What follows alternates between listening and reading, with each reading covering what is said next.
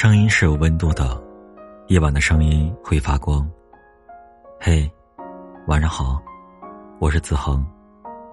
本节目由喜马拉雅 FM 独家播出，欢迎点击订阅。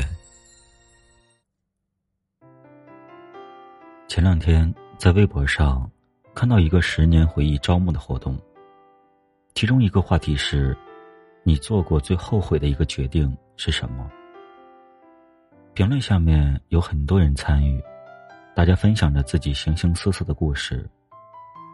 年少时的我们，书生意气，勇敢可爱，觉得自己做出每一个选择都是合适的。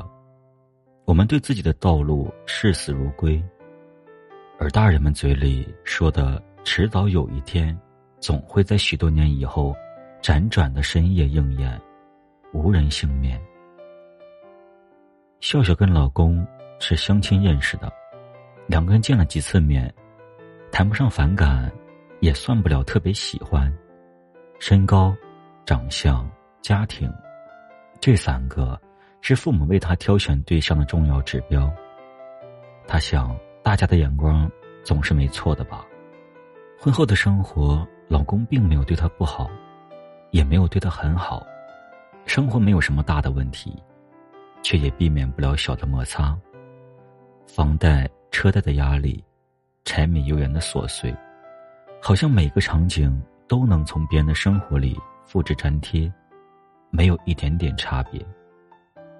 没有玫瑰，没有诗，甚至没有互道晚安，有的是一日三餐的相敬如宾，和时常背对着睡去的默契。他不奢望婚姻里的生活。能波澜壮阔，但也不想把日子过成一潭死水。在对的时间，选择了别人认为对的人，是他人生最后悔的决定。我们一路走来，做了太多的决定，有些是自愿的，有些是我们被旁人的意见裹挟着盲目做出的。我们需要明白，别人永远是你生活的旁观者。人生怎样选择，最重要的是尊重自己的内心。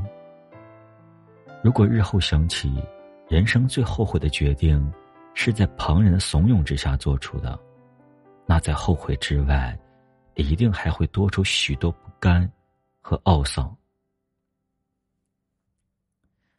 朋友小蕊是跟奶奶长大的，奶奶在她大三那年年底生病住院。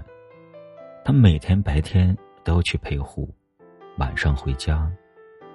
有一天晚上，奶奶突然说：“希望他能睡在病房，像个孩子一样，央求了好久。”小蕊并没有答应，他觉得明天再来也没有区别，于是哄着奶奶说：“我明天天不亮就过来。”没想到，那却成为了他。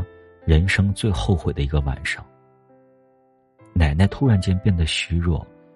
凌晨的时候，医院打电话过来告知病危。小蕊急急忙忙赶到医院，推着奶奶去往 ICU 的路上。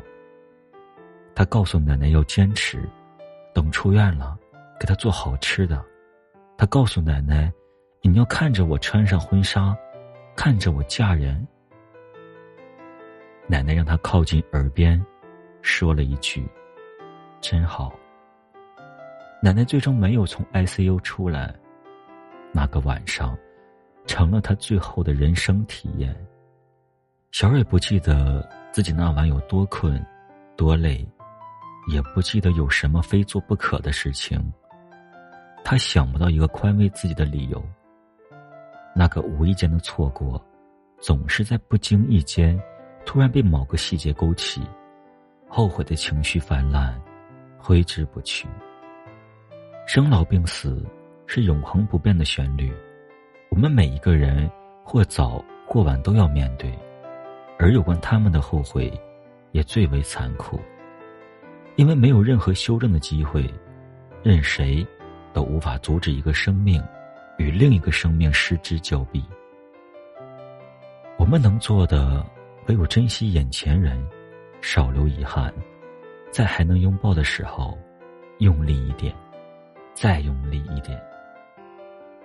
我们后悔的事情，可能是阴天忘了拿伞，可能是错过了回家的火车，也可能是失去一个非常重要的人。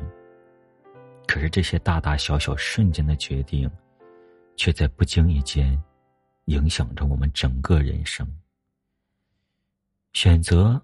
本来是一个极具争议性的词语，它注定有着不悔的坚决，也潜藏着后悔的原罪。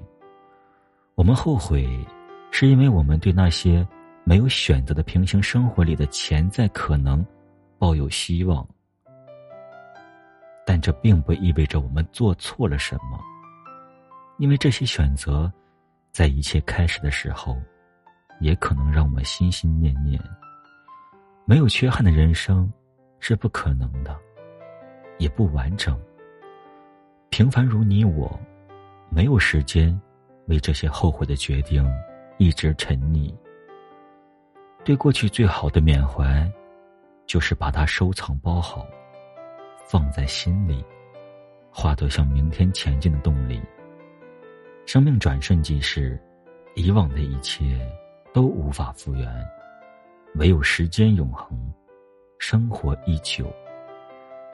那些后悔的决定，那些泪目的时刻，都是一个个坐标，提醒着我们去认真对待生活里的每一个选择。希望你的人生少一些遗憾和悔恨。